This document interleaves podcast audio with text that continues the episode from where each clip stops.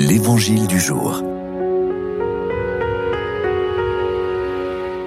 Évangile de Jésus-Christ selon Saint Matthieu. En ce temps-là, Jésus proposa aux foules une autre parabole. Le royaume des cieux est comparable à une graine de moutarde qu'un homme a prise et qu'il a semée dans son champ. C'est la plus petite de toutes les semences, mais quand elle a poussé, elle dépasse les autres plantes potagères et devient un arbre, si bien que les oiseaux du ciel viennent et font leur nid dans ses branches. Il leur dit une autre parabole.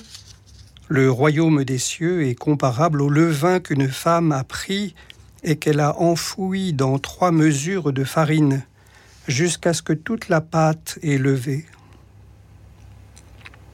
Tout cela, Jésus le dit aux foules en parabole, et il ne leur disait rien sans parabole, accomplissant ainsi la parole du prophète J'ouvrirai la bouche pour des paraboles, je publierai ce qui fut caché depuis la fondation du monde.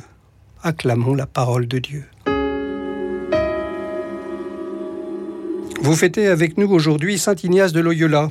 Il n'a pas bonne presse, et c'est dommage, car il pourrait vous apprendre.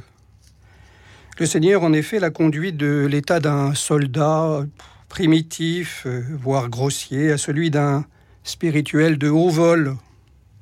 Et de cette expérience, Ignacio a laissé un témoignage, l'art de prier en méditant les événements de la vie de Jésus, ce qu'on appelle les, les mystères. Ignacio a une bonne méthode, il mobilise tous les sens de celui qui prie. La vue d'abord, je regarde la scène attentivement. Louis ensuite, j'entends ce que les personnages disent. L'odorat aussi est convoqué, le toucher et même le goût. Ignacio nous invite ainsi à faire participer toute notre personne à notre prière, parce que trop souvent, nous n'y mettons pas toute notre personne.